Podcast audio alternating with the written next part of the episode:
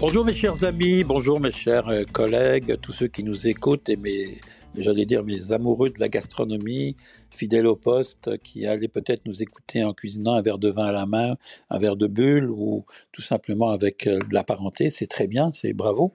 Et ben oui, on est le Boxing Day aujourd'hui, le 26. Hein. J'espère que vous avez passé un bon Noël, que ça s'est bien passé, que tout le monde a le ventre bien rempli, merci petit Jésus, et que là, que vous aspirez juste à une chose, à avoir un peu de, relaxation de l'estomac.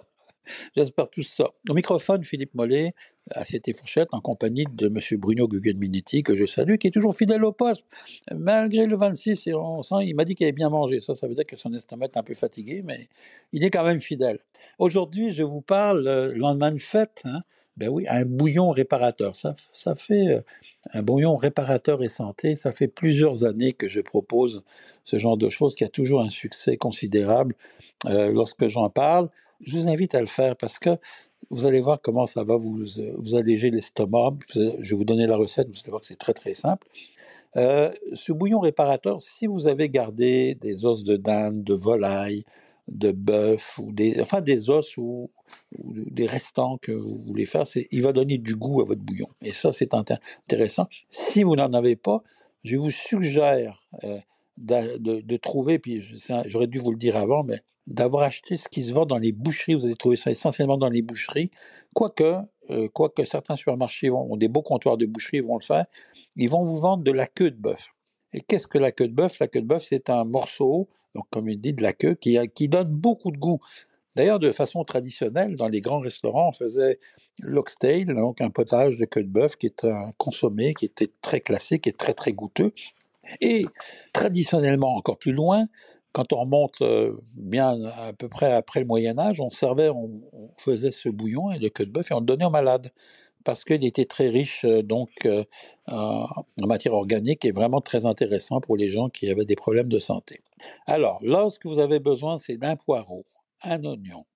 Vous allez avoir 100 grammes de gingembre, une carotte, un quart de tasse de coriandre et une demi-botte de cresson. Le cresson, c'est cette salade qu'on trouve pas partout, mais vous allez en trouver dans, les magasins chinois, il y en a partout. Puis si vous allez chez Adonis, je ne vais pas nécessairement les nommer, mais ils en ont tout le temps. Donc, excellent le cresson, c'est un purgatif vraiment, vraiment excellent. Et puis, vous allez récupérer vos, carapaces, soit de volaille, soit les os de, comme je disais, de gibier ou autre, et vous allez voir comment on fait ce, ce bouillon. Donc, vous nettoyez tous vos légumes. Vous enlevez la peau, les oignons, tout ça, vous épluchez les carottes, vous lavez la coriandre et le cresson et vous allez hacher tout ça grossièrement. Vous allez dans une grande casserole faire suer, c'est-à-dire sans coloration, vos légumes, tous ensemble, euh, avec un peu de beurre. Donc vous mettez un peu de beurre dedans, vous faites suer ça pendant deux minutes et vous ajoutez vos carcasses de volaille et tout ça. Le gingembre, là, vous allez l'éplucher, mais vous allez le couper en petits morceaux et encore mieux si vous le râpez dedans. Vous allez verser à hauteur, à hauteur, c'est-à-dire que donc, vous allez couvrir complètement d'eau, complètement, complètement, complètement. Vous allez mettre une petite pincée de gros sel, une petite, hein, j'ai dit, hein, pas trop. Et vous allez porter à ébullition pour écumer et ensuite laisser cuire pendant 35 minutes à feu très doux.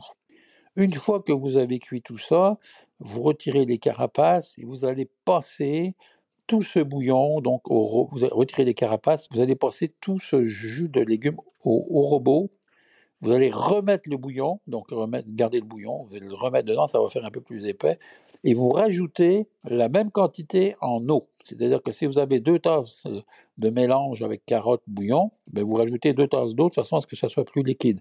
Et vous relaissez cuire encore 20 minutes. Là, vous allez avoir une soupe, donc ça sera épaissi un peu, pas trop, mais ça va quand même être un peu épaissi. Et là, vous allez avoir ce bouillon de réparateur que vous allez pouvoir consommer je dis toujours, le consommer chaud ou froid, vous allez l'assaisonner si vous voulez, parce qu'il ne sera pas beaucoup assaisonné.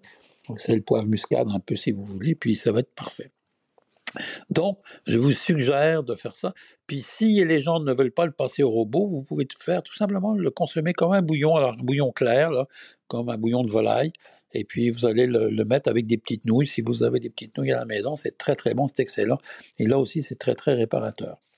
Ben, on arrive au 26, et puis là, il y a déjà les boulangeries, les pâtisseries qui sont en train de nous faire la, la, leçon qu'on devrait acheter des galettes des rois avant, avant le 1er janvier. Ça ça, ça, me fait toujours penser à, commerce, commerce, business, on essaie toujours de. La galette des rois, là, ça, ça, se prend après, la, après janvier, là, ça se prend le 6 janvier, quand l'arrivée des, des rois mages. Quand vous le prenez avant, ben, c'est parce que vous avez encore faim, on dirait que vous n'avez pas bien mangé à Noël. Donc, c'est pas nécessaire, pouvez attendre un peu. Faut-il l'acheter congelé ou fraîche? Ben, il y a deux façons, deux façons de voir les choses. Vous pouvez l'acheter congelé, donc vous demandez congelé, et là, vous allez la cuire vous-même, ce qui est un avantage, parce que la, galette des rois, il n'y a rien de mieux que de la consommer tiède. Il y a plein de pâtissiers qui vont vous la faire euh, avec de la crème frangipane, c'est un mélange de, de crème pâtissière avec amande. Vous allez avoir des fruits dedans, certains vont mettre des purées de framboises, donc vous allez avoir différentes choses. Alors, ça, c'est à vous de voir, mais ce qui est important dans la galette des rois, c'est la qualité de la pâte feuilletée. Il faut comprendre que la galette des rois, au départ, c'est un pitivier, donc un, dessert, un gâteau, si vous voulez, qui a une histoire, donc euh, vraiment, dans laquelle on a ajouté, bien sûr, aujourd'hui des fèves.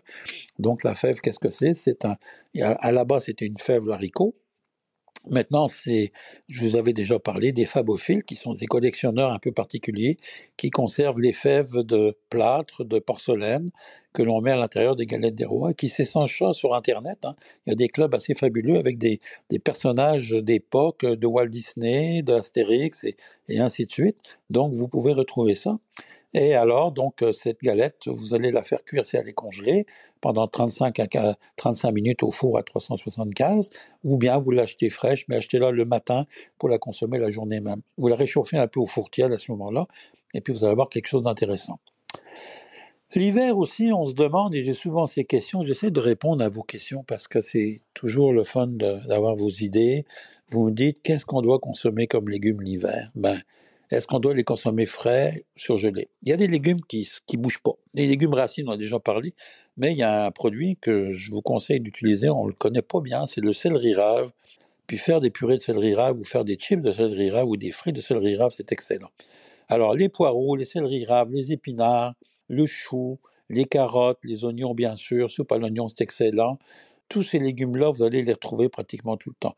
Quand on commence à tomber dans les légumes comme les fèves, les haricots verts, les choses comme ça, la plupart du temps, c'est fini au Québec, c'est fini au Canada. Donc, ça va être des légumes qui seront importés. Donc, importer veut dire, euh, euh, bon, tout, ce qu'on connaît au niveau du transport. En fait, euh, moi, j'ai certaines réticences à utiliser certains produits l'hiver. Donc, je vous suggère, par contre, d'utiliser des produits surgelés qui sont faits au Québec. Et il y en a beaucoup, beaucoup. Vous allez retrouver ça dans les épiceries. Alors, produits surgelés, on parle de fèves, d'haricots, de fèves des marais, on parle de, la citrouille accompagnée en, en allant jusqu'à tout ce que vous cherchez. Et généralement, ces produits-là sont faits au Québec, il suffit de le regarder. Il y a même Géant Vert maintenant qui fait des produits sous marque québécoise. Donc, c'est intéressant. Vous allez les cuire surgelés directement. Il ne faut pas les dégeler. Quand vous avez des légumes surgelés, vous les cuisez directement surgelés ou bouillante salée. Puis ensuite, vous les apprêtez avec du beurre ou de matière grasse quelconque. Ça, c'est votre décision.